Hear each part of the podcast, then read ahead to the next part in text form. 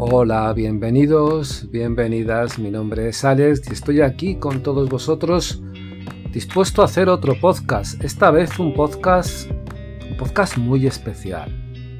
Os cuento. Eh, veréis el título. A algunos les chocará más y dirán, ¿y esto a qué se refiere? Os sonará porque, bueno, hay una parte que fue una novela, un libro muy famoso cómo ser tarotista y no morir en el intento. Bueno, diréis, madre mía, ¿y ahora qué nos tiene preparado? ¿Qué nos tiene preparado Alex? Pues os voy a contar, os voy a contar una cosa, que es que mucha gente me pregunta cómo me inicié en el tarot, eh, qué hay que hacer para ser tarotista, en fin, un poco la experiencia dentro de este mundo, cómo se empieza, qué tarot es el primero, cómo hay que aprenderlo, en fin, mil historias y al final mil, mil vivencias que se juntan en una experiencia de más de 30 años, más de 30 años en mi caso. Y digo, joder, ¿por qué no? ¿Por qué no? ¿Por qué no contar?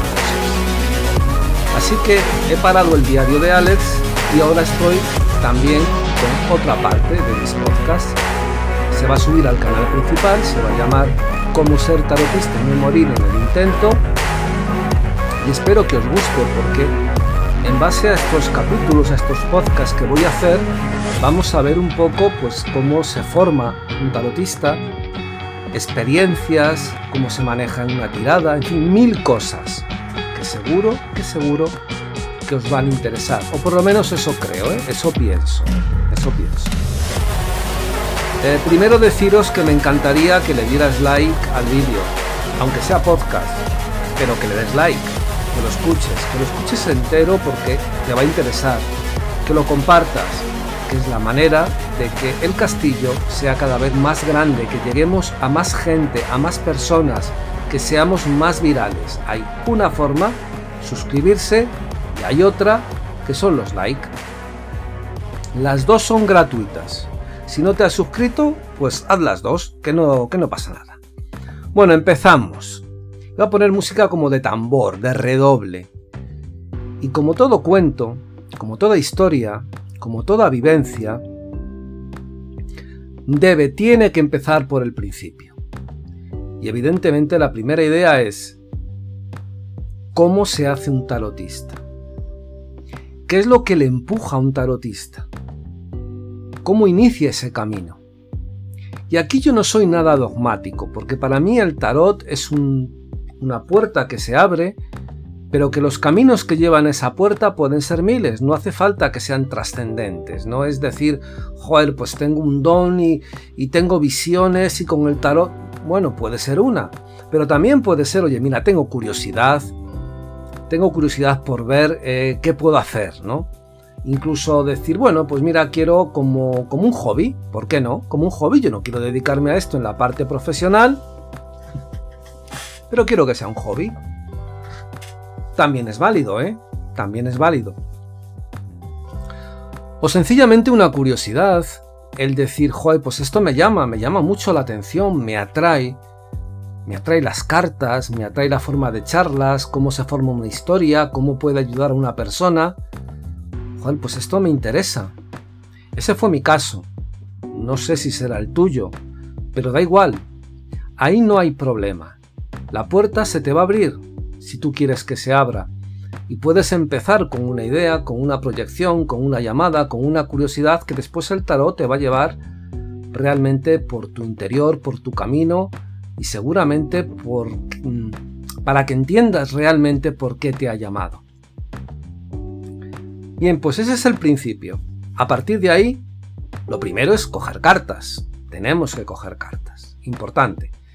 Siempre aconsejo, siempre, y me lo han preguntado millones de veces, y lo oiréis también otras millones de veces porque yo creo que es una de las respuestas como más como que más se hace. Es bueno, muy bueno el tarot de Marsella. ¿Por qué?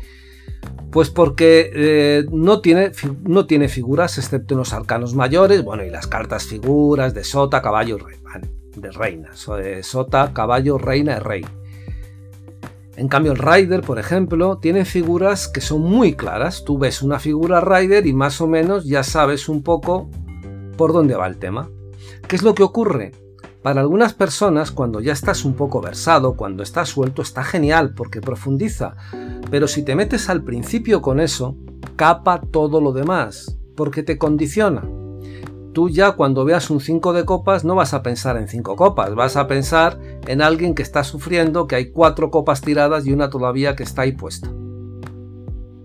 Y, y eso no se te va a quitar de la cabeza. Entonces, para mí, un tarot que puede ser global, neutro, que es cierto que tiene los arcanos eh, mayores, pero incluso en los arcanos mayores notarás que no es lo mismo que el Rider, que los direcciona mucho más. Entonces tiene los arcanos mayores, pero después me va a dejar a mi libertad para sacar toda esa evidencia, toda su eh, intuición o todo lo que lleve yo dentro. Entonces, primero importante, importantísimo, Marsella, al principio.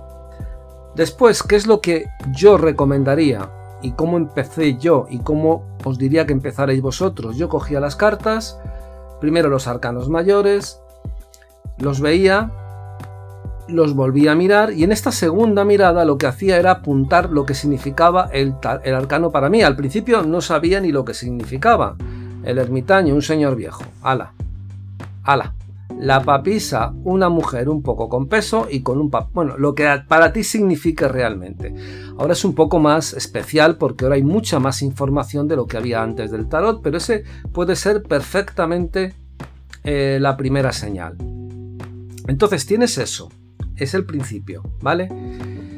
Segundo, porque ahora debes echar cartas y manejarlas. Inciso en esto primero. Por favor, hacer eso con las 78 cartas. Ya sé que algunos dirán, no, yo casi me cojo los arcanos mayores. Eso tiene otro peligro. Es cierto que con los arcanos mayores eh, la evidencia se va a, a plastificar mucho más rápido. Pero también te digo, mucha gente que coge los arcanos mayores y empieza solamente con los mayores, el resto ya como que no le importa y os perdéis mucha información. El tarot son 78 caminos, que haya 22 principales, porque engloban más, perfecto, pero es muy importante los otros. Y si no los cogéis desde el principio, cada vez os, iréis sintiendo más cómodo con los mayores y lo que ocurrirá es que los otros los, seréis, o los iréis dejando. Entonces, por lo menos, tenéis que hacer esa operación de lo que significa la carta, en todos, en los 78, da igual que pongáis, oye, mira, tres oros, pues mira, uno está arriba, dos abajo, hombre, no pongáis solamente, esto significa para mí tres oros, cuatro oros, pues mira, está haciendo un cuadrado, ese tipo de cosas, identificar así las 78 cartas. Así tiraros un par de días, un par de días, no mucho tiempo, nunca uséis para este principio muchas horas. ¿Por qué? Porque al final quedaríais un poco como cansados, eh, y evidentemente al final lo dejaríais. Y no es, el, no es lo que se quiere, no, no es la idea. Entonces, ir haciendo eso un par de días, como máximo una hora. No superéis esa hora. De verdad, aunque estéis muy, muy empoderadas o empoderados, no superéis ese tiempo, esa hora. Pasado ese tiempo, mm, evidentemente, en medio, después de, de que hacéis eso con las cartas, pues también le echáis un vistacito al significado después de haber cogido las 78 y haber puesto lo que vosotros sentíais, cogéis algún tipo de libro o, notas, que hay millones del significado de las cartas, y coges la carta, coges eh, lo que tú has notado y el significado de la carta. Y así un poco, digamos, estás otros días, dos o tres días, aquí un poco más tal vez, aquí incluso cuatro días tranquilamente, visualizándolo. No tengas prisa, no es importante que lo hagas solamente en cuatro días y no pasa nada si lo haces en cinco o seis. Importante que te des tu tiempo, ¿vale? O sea, el tiempo me refiero al espacio. Y después, importante, muy importante, que simplemente marques lo de la hora como máximo. Y no importa que sean más de cinco días, lo que tú necesites. El tarot no tiene prisa. Tú tampoco, no la tengas. Hazlo así y notarás que poco a poco las secuencias de imágenes se te van quedando. Y además vas incorporando tú cosas que a lo mejor lo habías escrito y que ahora la entiendes o la profundizas o haces un poco de lo que se trata esto, que, que al final lo haces un poquito más tuyo. El segundo paso son las tiradas. Aquí voy a hacer otra aparte, lo que es eh, el don, el don de la evidencia. Veréis, todos tenemos el don. Ya sé que hay muchos que dicen que no, que es algo... Todos tenemos ese don. ¿Qué es lo que ocurre? Ese don se manifiesta sobre todo en la niñez. ¿Por qué? La explicación es sencilla. Es cuando somos más puros. Cuando menos nos coge, vamos a decir, la parte social, las responsabilidades, eh, los dogmas sociales, las imposiciones, lo que nos meten, lo que nos eh, lo que nos hacen rayar, todo ese tipo de cosas, creando esas responsabilidades, por un lado nos va madurando, pero por otro lado nos va apartando de ese ser puro que éramos cuando somos niños. Así, según vayamos creciendo y madurando, nos vamos alejando del don, nos vamos alejando de esa capacidad intuitiva, que no solamente es evidencia, es capacidad incluso mediúnica tremenda, capaz de ver energías o de ver cosas donde nadie las ve. Es más, en niños que además han tenido una madurez muy rápida, ese don evidentemente pues se le ha castrado mucho antes, con lo cual no solamente han perdido la vida de niño, de niña, sino también han han, perdido algo maravilloso que es la conexión con el mundo de la fantasía, con el mundo irreal, con el mundo que no está escrito, con la parte fantástica, con las brujas, con los gnomos, con las hadas, ese mundo, como digo yo, ecléptico que está alrededor de todo y que es muy importante para la persona, como algún día veremos y algún día os explicaré, ahora no es el momento. Bueno, pues dicho esto, pasamos a la segunda parte que son las tiradas. Tenemos que familiarizarnos con esas cartas que hemos estado tocando. ¿Y, cómo? ¿De qué manera? Uno puede decir ya, hoy levanta la mano. Vamos, voy a echar cartas a mi primo o a mi hermana o a... No, no, no, no. Necesitas tener un tiempo donde pases tú solo o sola a la práctica.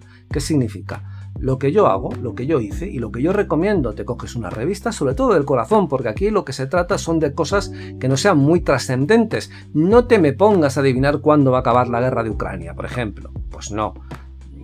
Este va, está con esta, se va a divorciar, no se va a divorciar. Cosas sencillas que aparte tú puedas verificar en un tiempo corto de tiempo el resultado, que eso es lo más importante. Y vas practicando. De momento tiradas sencillas. Yo practicaría Además lo recomiendo para empezar con la tirada de las siete cartas. Tres el pasado, la del centro el presente y las otras tres futuro cercano, futuro y solución. Es una tirada de las sencillas, o sea, es siete cartas. Punto. Pues yo probaría con eso directamente.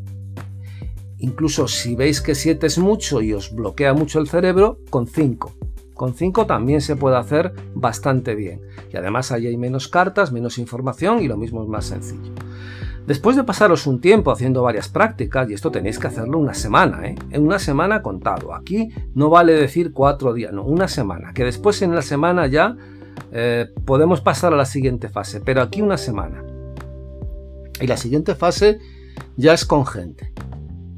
En esta primera os voy a dar como un consejo, que es que cuando estéis echando eh, a esas preguntas de la revista las cartas, os grabéis con el, con el móvil, el audio que todos tienen, te las grabes y las escuches. ¿Por qué? Porque ahí te vas a dar cuenta también de algo que vas a necesitar muchísimo, porque no solamente es el don, no solamente es la evidencia, sino la forma de expresarlo. Tú date cuenta de que ahora no, pero si eh, en un momento determinado querrás explicar una tirada a una persona que tengas delante. Y aunque tú tengas mucha evidencia, si no lo sabes transmitir y expresar, va a ser una ruina. La otra persona no va a entender, tú te vas a sentir frustrado o frustrada y se va a hacer puñetas todo. Entonces es importante que te escuches, cómo matizas, cómo hablas, de momento solo que te vayas escuchando. Entonces todas las tiradas de esa semana que hagas de esa, de esa forma, me las grabas y después cuando estés tranquilo o a punto de acostarte o ya en tu, en tu momento íntimo, te lo escuchas, te lo vas escuchando. Eso te va a hacer recordar también que dijiste y eso también, desde luego, y la parte más importante, te va a hacer que te des cuenta cómo te manifiestas y cómo hablas. Una vez acabado esa parte, vamos ya a la gente. Ya hemos cogido varias fases. Importante, eh, igual que os digo, no saltéis ciertas cosas solamente una hora, no os machaquéis, si hay que ponerle más tiempo, hacerlo. Eh, el tener capacidad de decir, jo, pues yo esto lo voy a seguir intentando y voy a ser como muy pesado con esto porque lo quiero, procurar espaciarlo en el tiempo. Igual que si empiezas hoy y no lo vuelves a coger hasta dentro de un mes, mejor empieza desde el principio porque no vale de nada. Entonces tener constancia y tranquilidad, que las cosas no tienen por qué materializarse en un día, ni vais a ser ahora mismo el oráculo de Delfos en tres días. No, poco a poco. De ahí pasamos a la gente. El primer rango, evidentemente, es la familia y los amigos. Otro consejo importante que hay gente que es muy metepatas. Esto es tarot. Tú te estás iniciando. Por favor, no entréis en preguntas muy complicadas y en preguntas muy escabrosas con entorno familiar o entornos de amigos cercanos. ¿Por qué? Porque son personas que van a estar siempre cerca de nosotros, porque aunque ellas digan lo que quieran, eh, les vas a influir. Y porque, y porque, bueno, porque tampoco hay que meterse en camisas de once varas tan pronto, mientras uno está practicando. Entonces, cosas como muy livianas, a un familiar, a alguien que, bueno, te va a decir, oye, pues esto a lo mejor sí, pues mira, esto pero que ni él va a estar con la barrera puesta porque la pregunta no tiene que ser demasiado dura, ni tú vas a estar con la conciencia hecha una mierda por si la has metido en una historia rara. No. Durante este tiempo, temas de salud fuerita, ¿eh? Totalmente fuera. Muertes, ninguna. Ninguna. Esas son máximas que también deberían de tener cierto calado más adelante. Pero bueno, eso iremos viendo poco a poco. El siguiente nivel después de pasar ahí un tiempo y ahí recorrer familias, amigos, ir haciendo este tipo de cosas. Y ya os diría que incluso tratar de hacerlo de una manera un poco, como te diría yo, ya pensada. O sea, coger una mesa, un sitio tranquilo donde estéis tú y la otra persona, o la otra persona y tú, eh, una mesa tranquila donde se pueda desarrollar la tirada, donde tú la puedas hacer y donde se puedas dar las explicaciones. Si te dejan, grábalas. También porque es importante, es muy importante que te escuches. No solamente por la tirada ni por lo que tú dices, sino cómo lo vas diciendo, porque irás limando cosas. Dirás, jo, es que hablo muy rápido. Cosas que irás limando.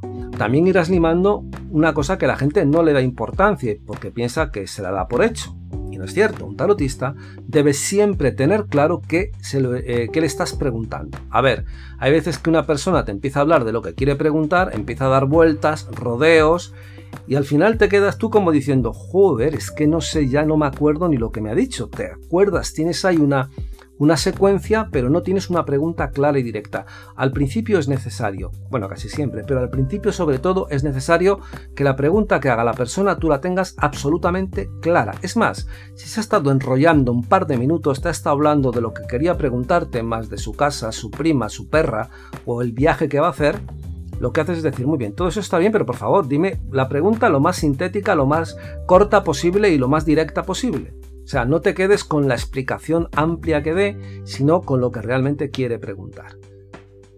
Y ahí empezaríamos ya a tirar. Ahí estate tranquilo, tranquila, estate con la familia, repasa, oye mucho lo que tú dices, lo que comentas, que eso es muy importante porque vas a sacar errores y vas a empezar a ver cosas, a hacer cosas importantes que tienes que empezar ya a matizar. La mesa es tu lugar, no solamente es tu lugar de trabajo, es tu lugar donde debes de empoderarte, tú ahí debes marcar los tiempos. Esto no es tan importante hasta que no tengas un rango de tarot, de tarotista, más o menos profesional.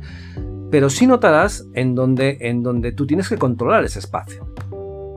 Las cartas se barajan como tú lo quieres, la, forma de, tirar las cartas como tú la quieras, eh, si quieres que la persona corta, eres tú quien dice directamente si quieres o no, o sea, tú tienes que manejar ahí los tiempos. Aunque te cuesta al principio, si te acostumbras va a ser fundamental para más adelante. Te tiras ahí un tiempo y ahora pasamos a la segunda fase.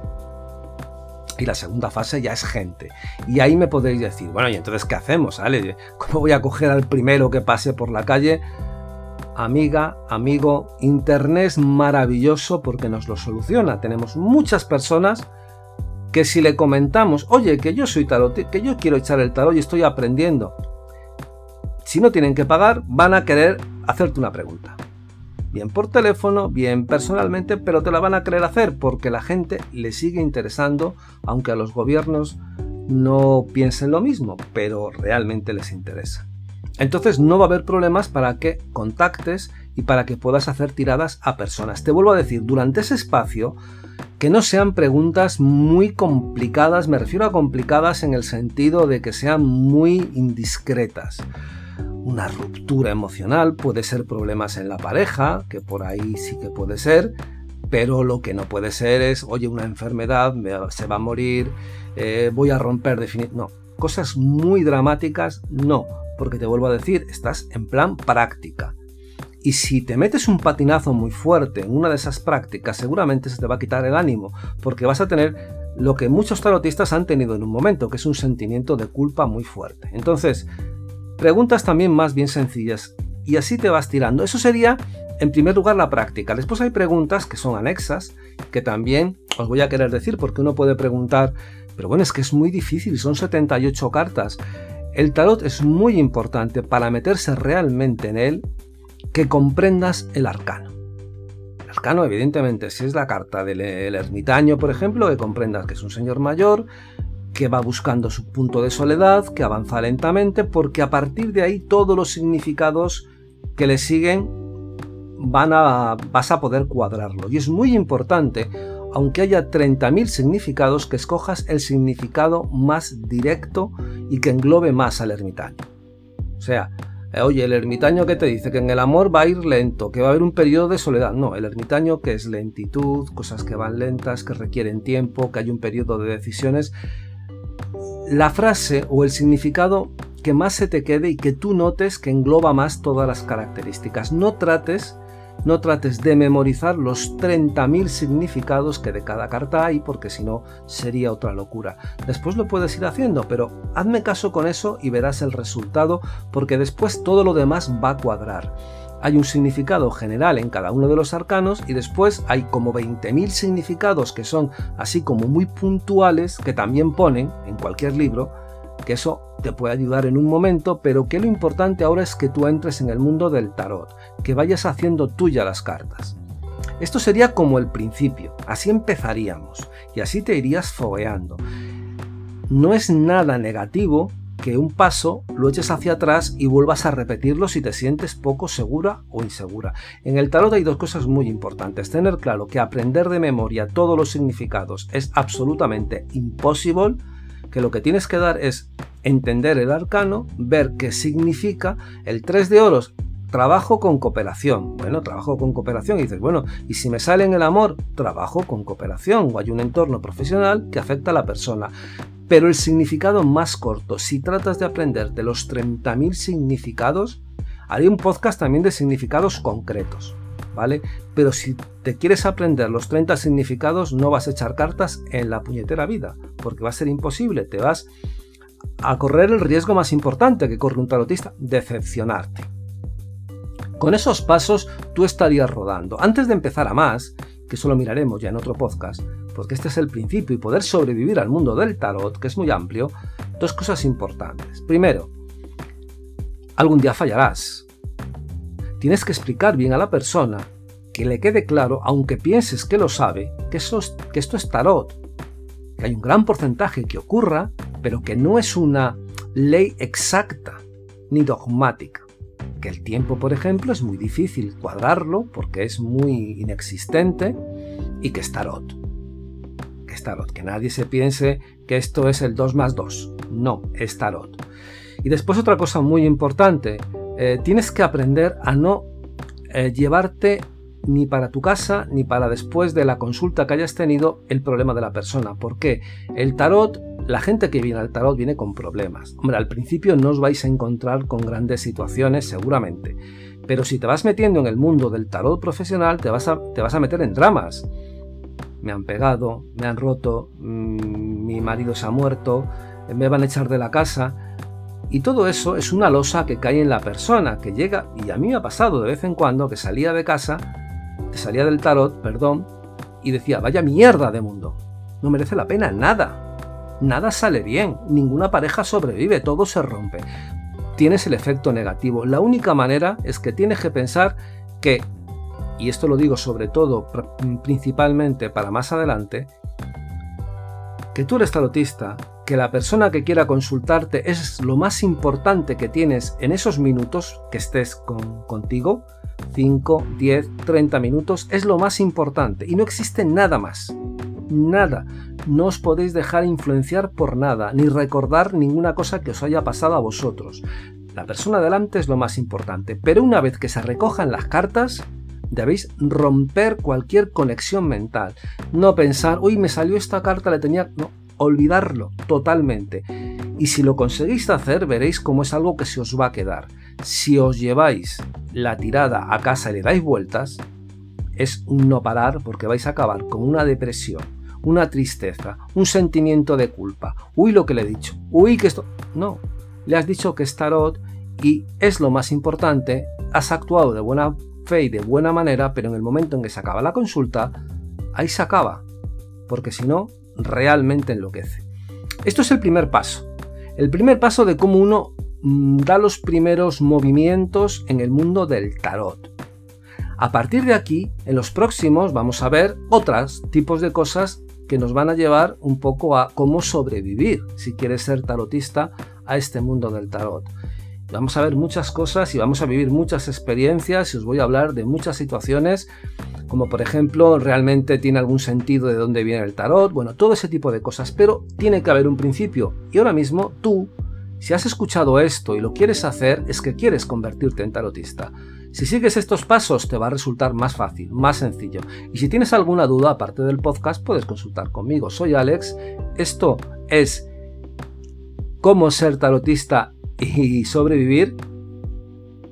Y nada, que dentro de nada vendrá el siguiente podcast que espero que os haya gustado, que me lo escuches entero, que le des like, que te suscribas si no lo has hecho, que es gratis, que os quiero un montón y hasta, hasta pronto, espero.